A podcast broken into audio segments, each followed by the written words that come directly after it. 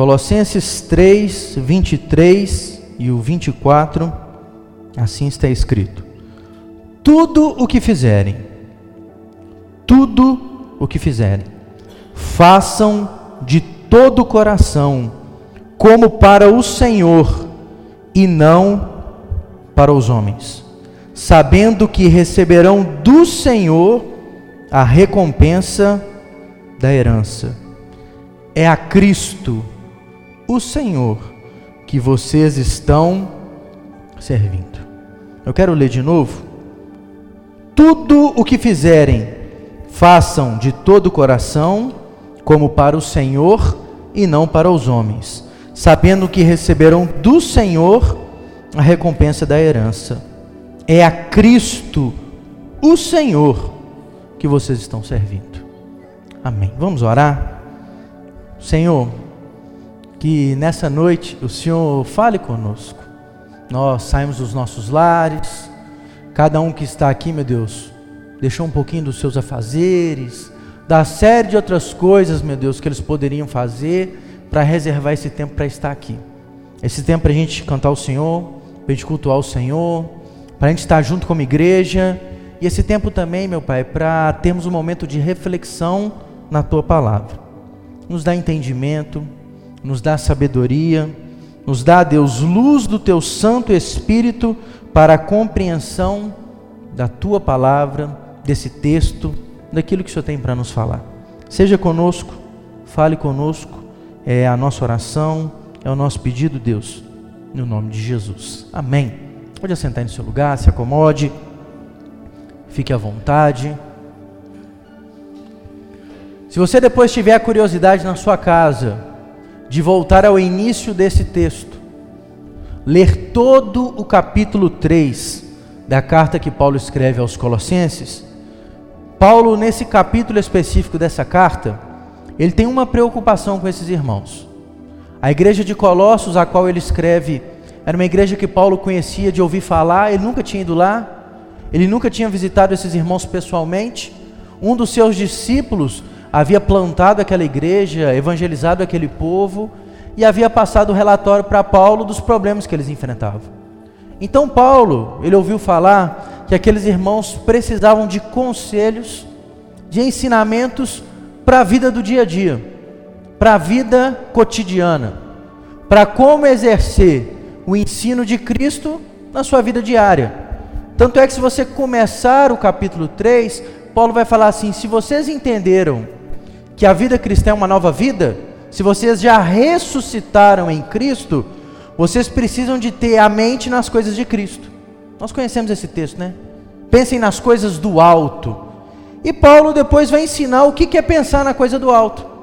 Ele vai dar uma lista de pecados que as pessoas têm que abandonar então Paulo vai falar: tem um tanto de coisa na sua vida que você tem que abandonar para lá. A mentira, a avareza, o adultério, e vai dar uma lista de coisas, inclusive a exclusão de pessoas. Paulo, para de achar que você é melhor do que alguém, porque em Cristo não tem judeu, não tem gentio, não tem escravo, não tem livre, não tem homem nem mulher.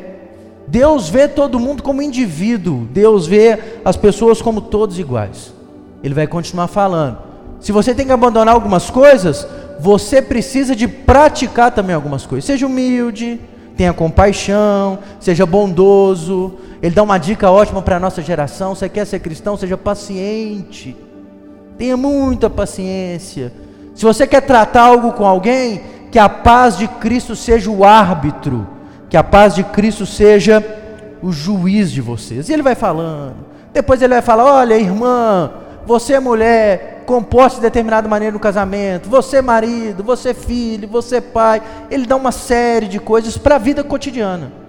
E ele vai resumir todo o seu ensinamento nos dois versículos que nós lemos.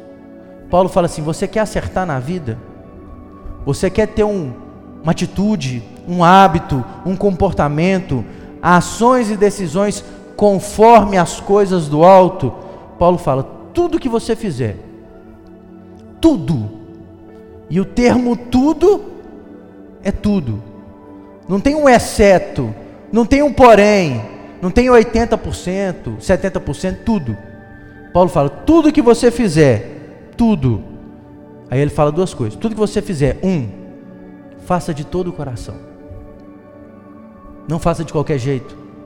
Não faça pelas metades. E eu vou daqui a pouco avançar um pouquinho nisso. E ele fala: além de fazer tudo de todo o coração, faça para Deus e não para os homens. Faça como se fosse para o Senhor, porque a recompensa de tudo que você faz vem do Senhor. Entenda quem é cristão tem a clara certeza que tudo que ele faz nessa vida faz a serviço de Cristo. Quem dera se nós entendêssemos essas duas verdades: que tudo que a gente faz é para o Senhor, tudo, exatamente tudo. Lá no seu serviço, onde você chega lá e bate o ponto, antes do patrão, o texto fala: é para o Senhor em casa, na rua, aquele irmão abençoado no trânsito, é para o Senhor.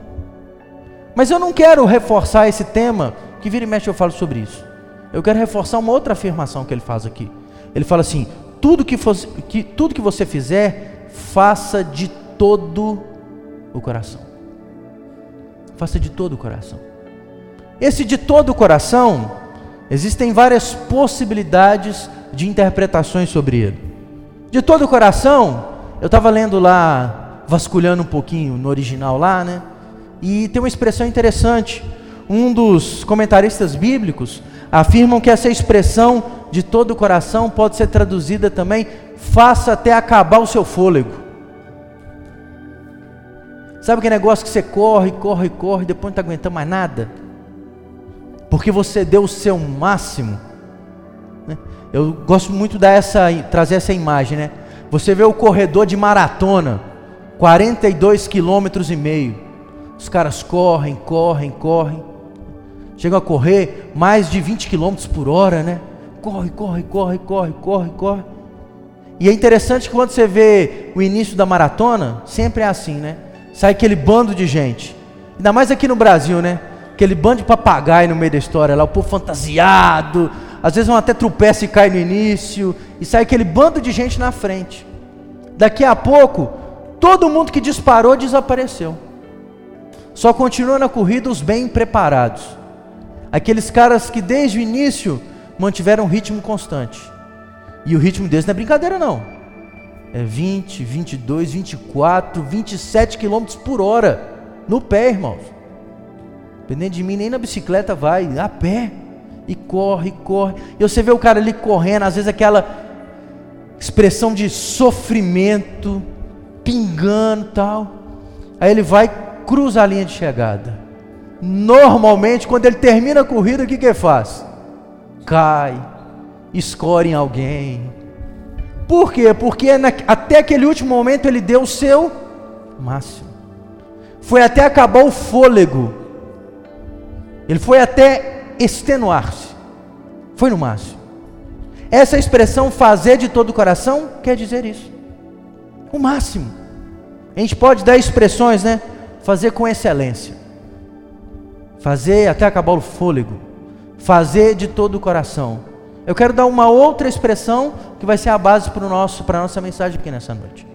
Um tradutor bíblico, ao traduzir esse texto, ele disse o seguinte: Tudo que você fizer, faça com paixão.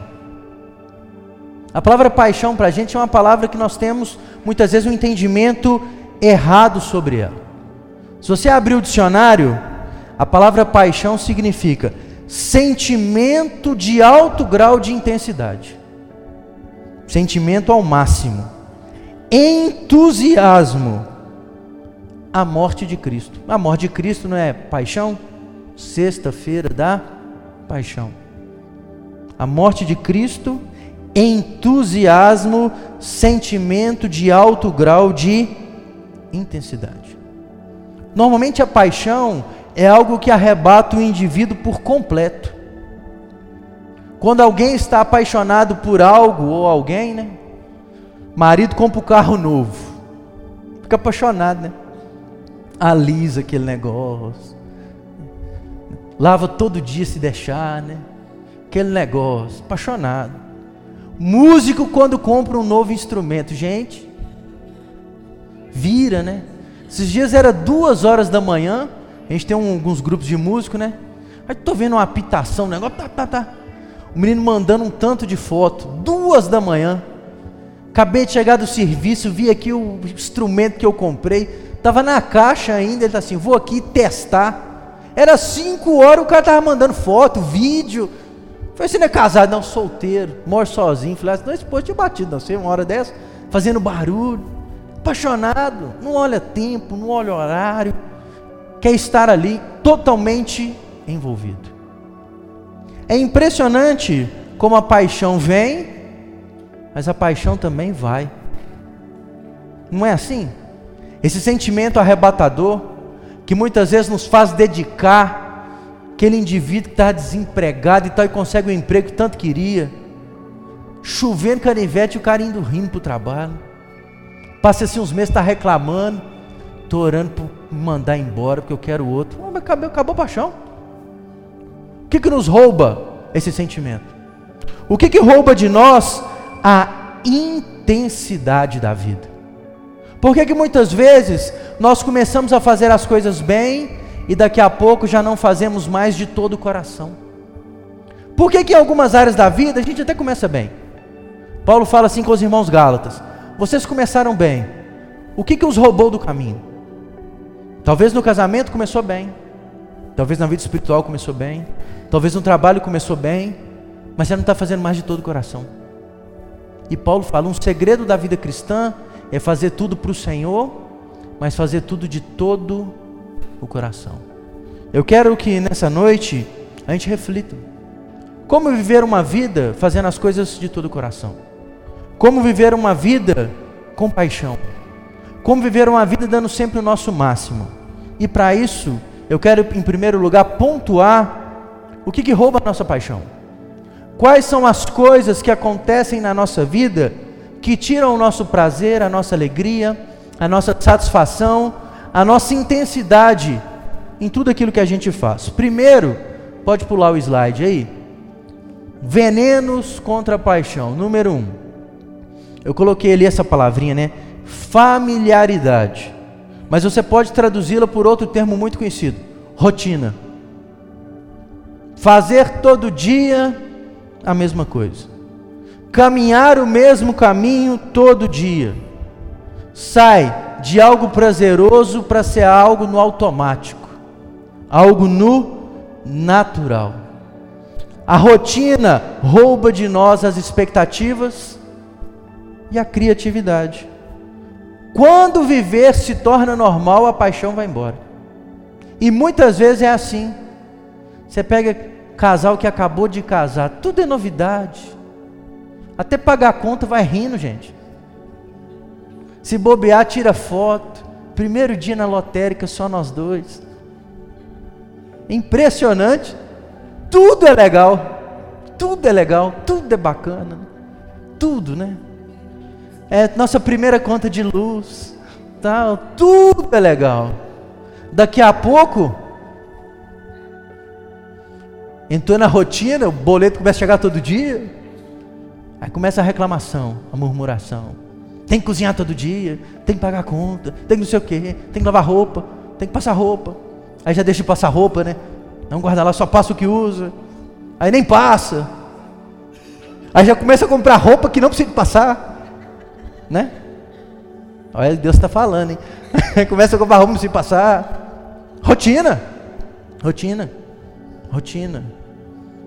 E quantas vezes aquilo que antigamente era prazeroso deixa de ser pelo simples fato de sempre ser feito. Sempre ser feito. Eu conheço gente que fala para mim, pastor, eu cozinho todo dia, mas eu não como a minha comida. Eu já vi irmã falar assim: eu cozinho lá para casa e compro uma marmita, porque eu não aguento comer a minha comida, porque eu estou enjoado. Muitas vezes não é só a frescura, porque aquilo que era prazeroso deixou de ser. Aquilo que dava paixão, que dava prazer de fazer, já não é mais.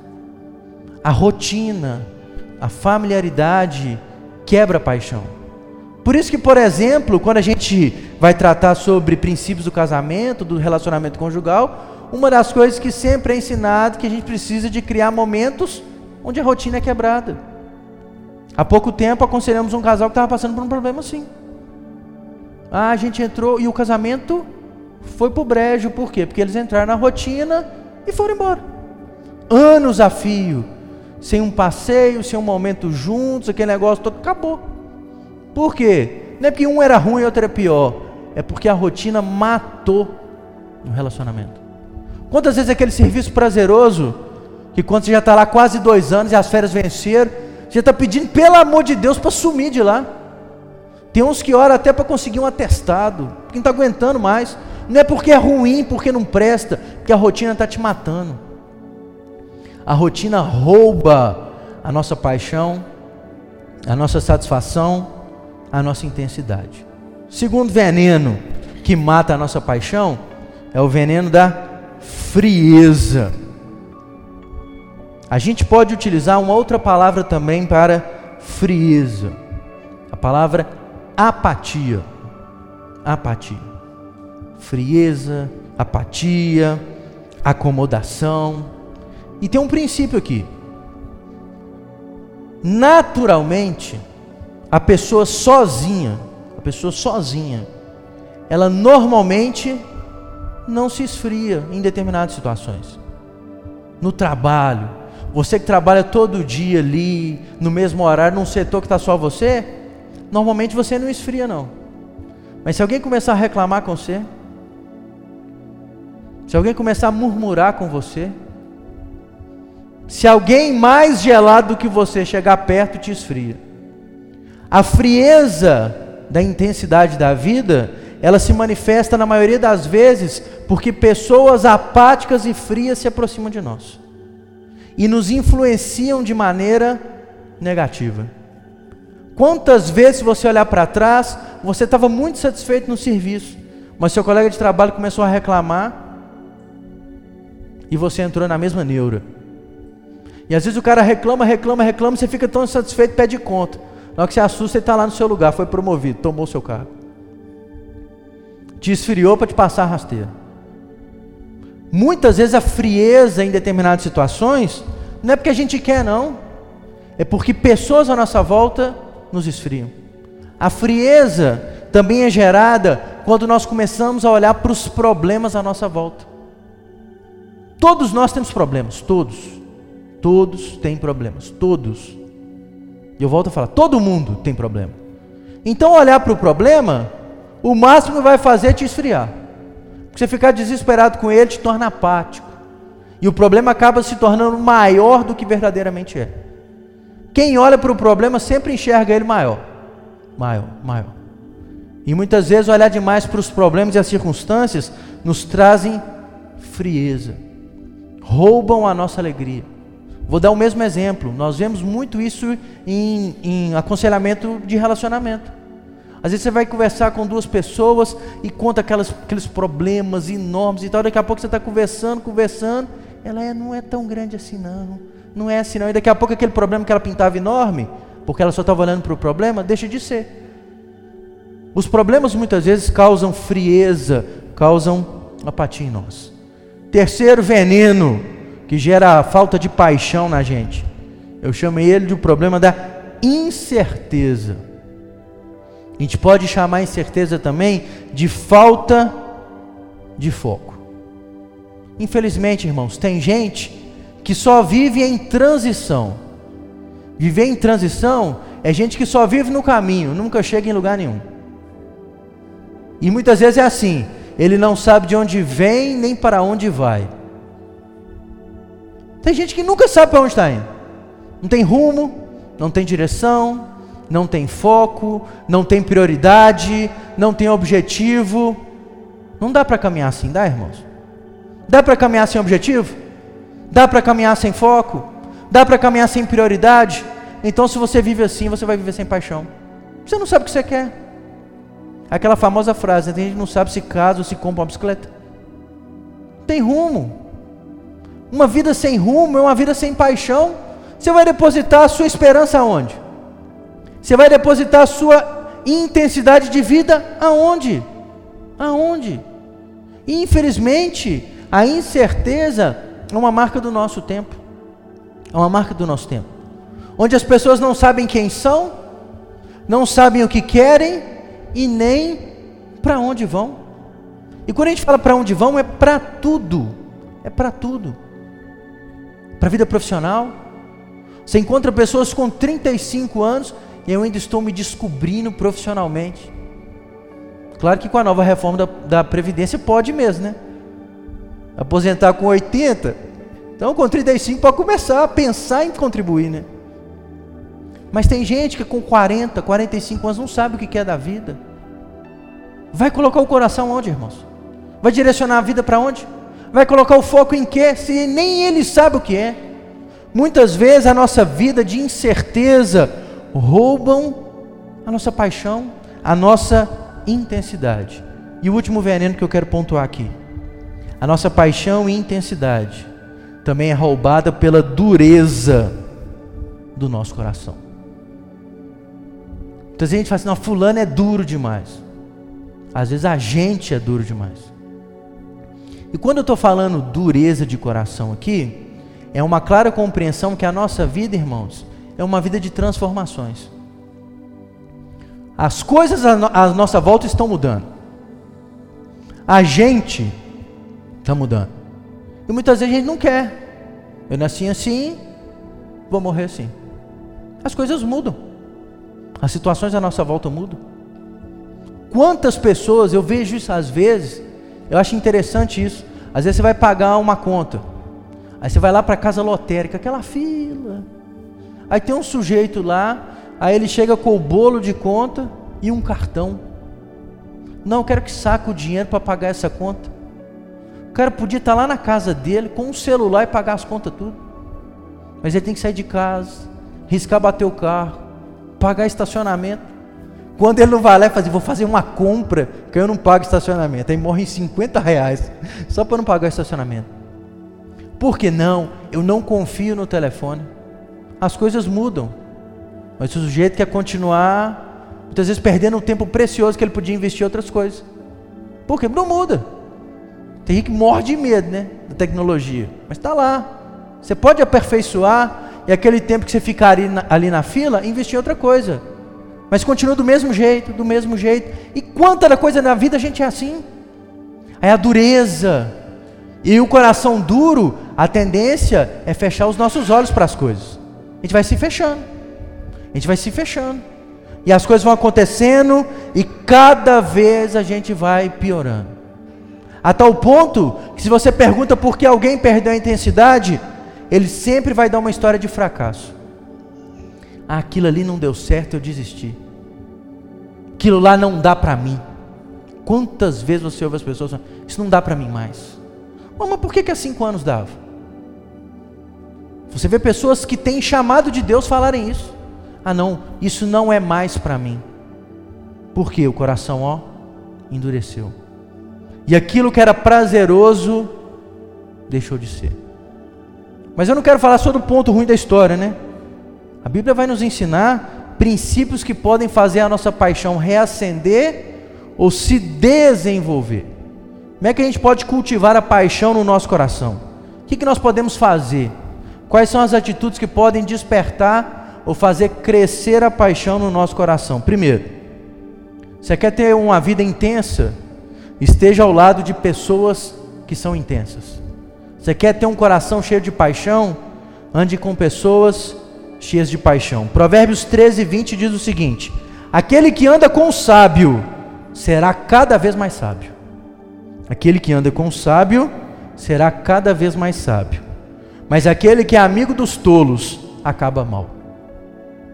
Aquele que anda com o sábio é cada vez mais sábio, e aquele que anda com tolo sempre acabará mal. Você quer ter um coração disposto, uma vida intensa? Ande com pessoas assim. Ah, eu quero ser uma pessoa animada, só anda com desanimado. Eu quero ser uma pessoa ativa e só anda com aquela pessoa arrastada. Não tem jeito não, é. Que para você ser ativo do lado dela, você vai ter que carregar ela e ela reclamando e pondo aquele tanto de desculpa. Você quer ter um coração cheio de paixão, ser uma pessoa ativa que faz tudo de todo o coração? Ande com pessoas assim. Procure pessoas que te aconselhem, que estejam no seu lado, que caminhem com você da mesma maneira, com o mesmo objetivo, com o mesmo propósito. Você quer trabalhar bem no seu serviço? Esteja perto de quem gosta de trabalhar. Então, se você está do lado de quem quer morcegar, ou você vai trabalhar para ele, ou você vai ficar igual. Porque você não vai dar conta de trabalhar para ele todo dia. Não vou fazer seu serviço, aí você não faz nem o dele, nem o seu. E pode ver, olha no serviço. A turma que mais trabalha é a turma que está junto trabalhando. E quem está morcegando, mesmo nível. É sempre aquela equipe lá que não quer fazer nada. Então você quer ter um coração cheio de paixão, cheio de intensidade? Ande com pessoas da mesma maneira, com o mesmo objetivo. Segundo, você quer ter um coração cheio de paixão? Ore. Ore. A oração desperta o fervor de Deus na nossa vida. Estava vendo uma história que eu achei interessante.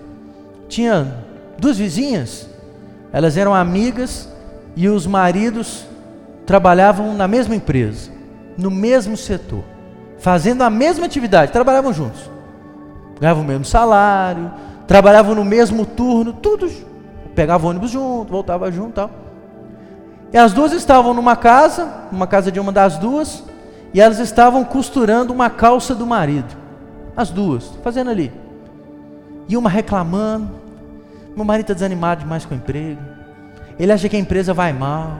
Está tudo muito difícil. Não tem aumento de salário. E não sei o quê.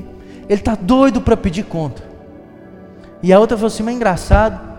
Meu marido chega todo dia feliz, alegre, satisfeito.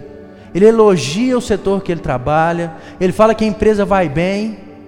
E que ele crê que tudo vai dar certo lá. E diz que enquanto elas falavam isso, as duas olharam para as roupas que elas estavam costurando. A que reclamava, costurava o bumbum da calça. E a que falava bem, costurava o joelho da calça.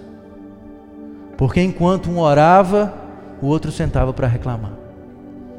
A oração desperta o fervor de Deus no nosso coração. E muitas vezes nós estamos ávidos para reclamar. O que nós precisamos é de dobrar os nossos joelhos e apresentar tudo ao Senhor. Não é isso que Tiago fala? A oração do justo, ela é poderosa e eficaz. Nós vamos orar mais, irmãos. E muitas vezes é impressionante que quando a gente fala de oração, a gente joga a pecha na igreja, né? A igreja precisa de orar mais. Se a igreja é você, você precisa de orar mais. Você precisa de se colocar mais diante do Senhor. Você não precisa de esperar um evento na igreja para orar. Você precisa de começar a dobrar o seu joelho em casa e apresentar a sua vida ao Senhor. Se não está muito bem, dobre o seu joelho, Senhor, desperta o fervor no meu coração. Senhor, traz ânimo à minha vida. Senhor, renova o meu coração. É de você. Para de ficar julgando nos outros aquilo que você precisa de fazer. Você quer cultivar a paixão no seu coração? Ore. Terceiro, você quer cultivar a paixão no seu coração? Traga à sua memória os bons momentos da sua vida. É assim que o escritor de Lamentações fala, né? Eu quero trazer à memória aquilo que pode me dar esperança. É impressionante como a gente quer lembrar alguma coisa do passado, sempre lembra do ruim. Você está mal, não está muito bem. Aí de que, que você lembra? Do ruim. Dificilmente você lembra do bom momento que você passou, da boa experiência, do, do serviço, você lembra tudo de ruim que aconteceu. Não lembra dos bons momentos, não lembra como foi. O escritor fala que é para trazer à memória o que dá esperança, não é depressão, não. É o que dá alegria, satisfação, motivação, não é tristeza. É impressionante como a gente enxerga isso no Antigo Testamento. No Antigo Testamento era muito comum, quando o povo de Israel passava por algumas experiências especiais, algum milagre do Senhor, alguma intervenção do Senhor, alguma batalha vencida, a Bíblia fala que eles construíam marcos. Era coisa simples, né? Por exemplo, Samuel diz que no caminho entre Mispá e Sem, depois de uma vitória, ele pegou uma pedra e colocou a pedra ali. E ele colocando aquela pedra disse assim, ó: essa pedra vai ser chamada Ebenezer, porque toda vez que nós lembrarmos, olharmos para essa pedra, nós vamos lembrar: até aqui nos ajudou o Senhor. Para todo mundo que passasse ali lembrasse, é, há não sei quantos anos atrás, o nosso povo passou por aqui porque lutou lá atrás e venceu, porque o Senhor foi conosco. Um marco, um memorial, algo que quando se olhasse, trazia a memória. A Bíblia fala que a ceia do Senhor que nós celebramos é isso. É um memorial, porque todas as vezes que nós reproduzimos aquele ato, nós trazemos à nossa memória o sacrifício de Cristo por nós na cruz. E trazer a memória é também compreender que aquilo que ele fez nunca pode ser tido em vão. Precisa fazer diferença na nossa vida. Você quer ter uma vida de paixão? Traga à memória os bons momentos. Tenha marcos na sua vida, né? Marcos. Eu não esqueço o Otávio aqui da igreja, quem não conhece, não se lembra, há alguns anos, acho que tem uns três anos isso, ele passou por uma experiência assim, sobrenatural. Ele estava voltando de viagem, ele trabalha com um caminhão de combustível, ele teve um acidente. O caminhão bateu, ele ficou preso entre as ferragens e o combustível vazando. A primeira notícia do acidente é que ele havia falecido. Quando os meninos me avisaram, o pastor pede oração pelo Otávio, que o Otávio bateu o caminhão e me falaram na estrada. Aquela estrada 040 voltando ali de, de Juiz de Fora, para o seu lado lá, voltando de Juiz de Fora para BH. Na hora que eu abri a internet, tinha dado que ele tinha morrido. Pouco tempo de casado. E assim, ele ficou um bom tempo. E o óleo diz Johan, sim, Johan, Johan, Johan. E pela graça de Deus conseguiram resgatá-lo ali com vida. Foi levado inicialmente em estado grave para o hospital e sobreviveu. Eu não esqueço que o dia que eu fui visitá-lo, eu cheguei para visitá-lo, estava ele, a mãe dele, Daqui a pouco bateu lá no quarto do hospital, entrou uns sujeitos, o cara entrou, olhou para ele começou a chorar. Na hora que eu fui ver, era o bombeiro que tinha resgatado ele lá. E o cara falou assim: Olha, a gente trouxe com a certeza que você ia morrer. A gente trouxe com a certeza que você não teria vida. E o dia que eu ouvi falar que você não morreu, eu tive que sair. Ele morava depois de Ouro Preto, ele trabalhava na estrada lá. Eu tive que vir aqui em Belo Horizonte para ter certeza. E a partir desse momento, eles têm um costume, né? A Deane celebra a data. Lembro que o primeiro ano fez um bolinho, um ano. Um ano da nova vida que Deus deu ele. O que é aquilo? Um marco. Eu quero trazer a memória. Eu quero relembrar dos feitos do Senhor. Não é celebrar a tragédia, é celebrar a vida. E se a gente olhar para trás, quanta coisa Deus já fez quanto milagre, quanta libertação, quanto cuidado de Deus, e na hora da dificuldade, a gente só lembra do problema, só lembra da luta, só lembra da discórdia. Você quer ter um coração cheio de paixão? Traga a memória o que Deus fez, traga. Esses dias eu estava até comentando com os amigos uma experiência que nós passamos no nascimento da Maria Clara. Logo que a Maria Clara nasceu, a gente foi levar ela para a primeira consulta pré-natal. Doutor Carlos Eduardo, que é amigo nosso, cuida do João Marcos, cuida dela, cuida de outros meninos aqui da igreja.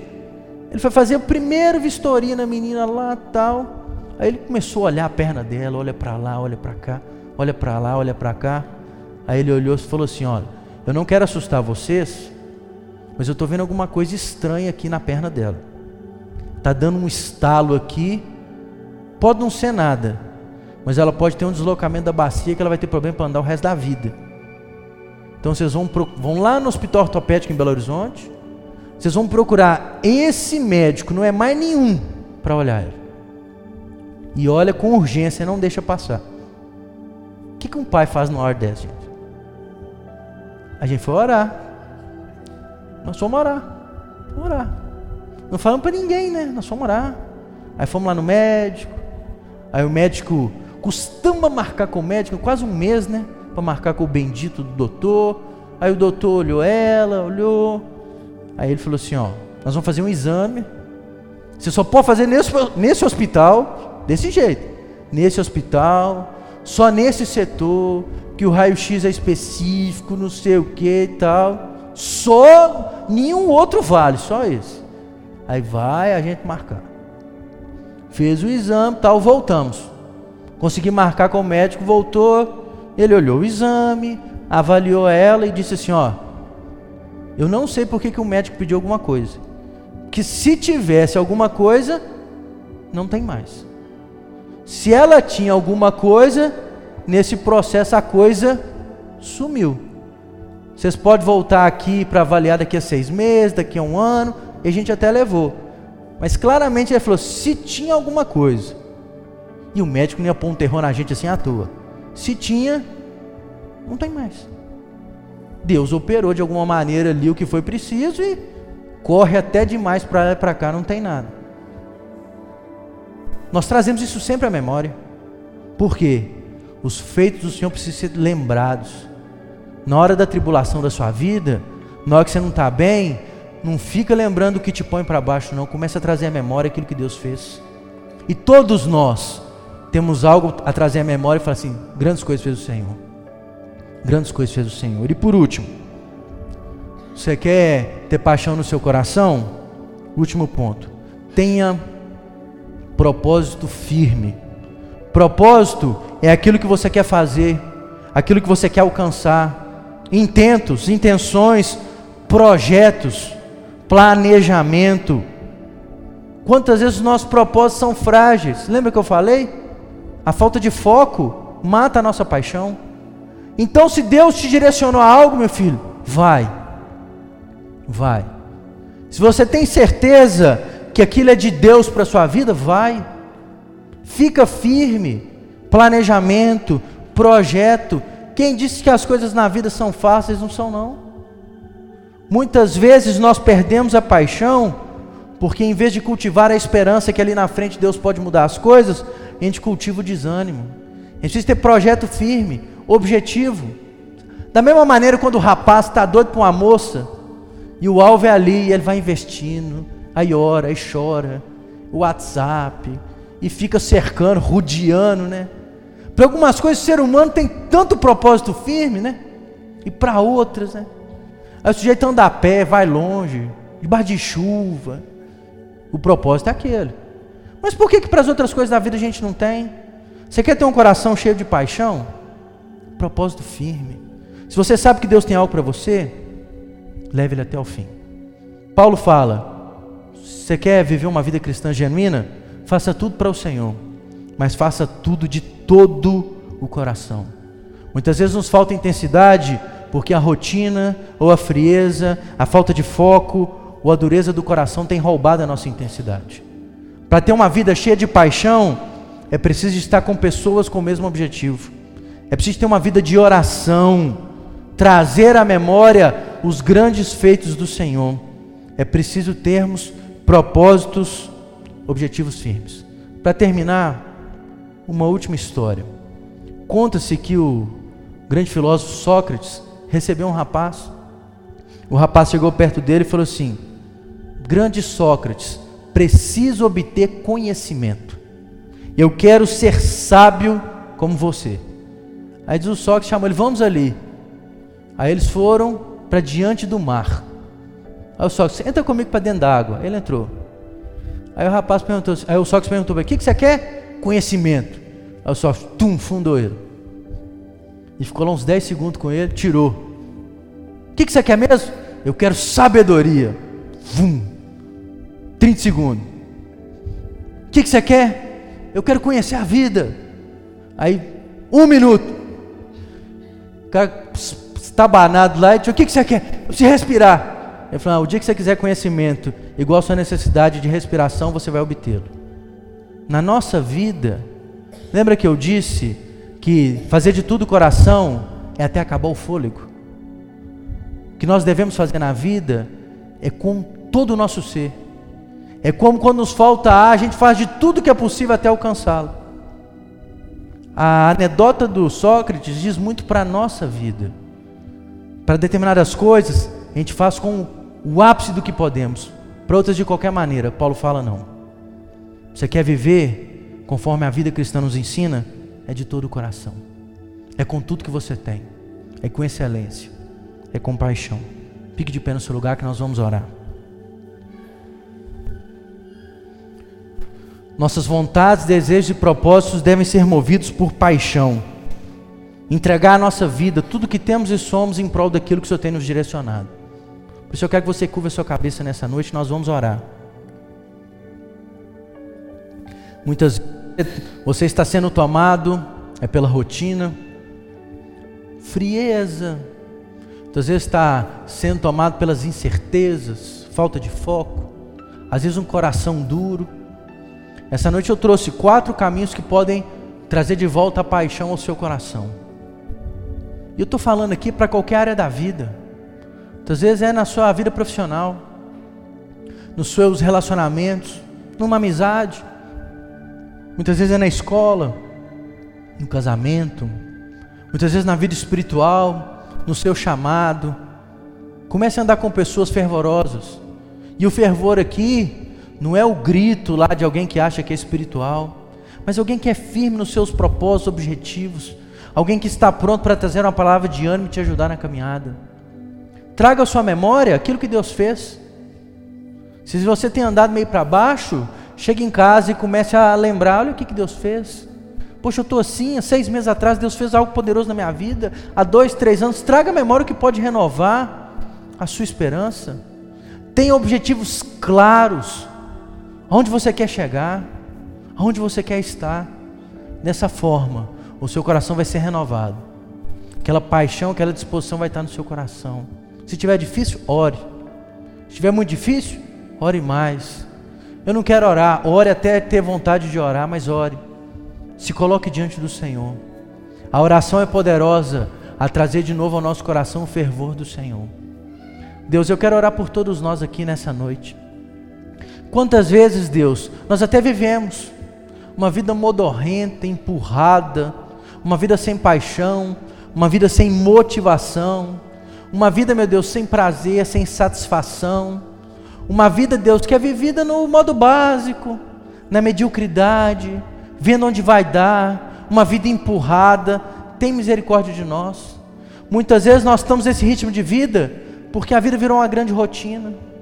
Muitas vezes nós estamos nesse ritmo de vida porque nós vivemos uma vida de incertezas, sem saber onde queremos chegar. Muitas vezes nós estamos nesse ritmo de vida porque, meu Pai, o nosso coração já está duro, ferido, cheio de desculpas para os fracassos do dia a dia. Tem misericórdia de nós, meu Pai que nós possamos ter um coração cheio de paixão, cheio de fervor, que tudo que nós fizemos, seja o que for, seja feito de todo o coração, Senhor. Para isso, nós possamos olhar à nossa volta, estar cada vez mais perto daquelas pessoas fervorosas, aquelas pessoas que vivem uma vida com intensidade e paixão. Para isso, que nós possamos viver uma vida de oração, joelhos dobrados diante do Senhor para isso, nós possamos trazer à nossa memória os grandes feitos do Senhor e que possamos estar firmes nos projetos e propósitos que o Senhor nos estabeleceu.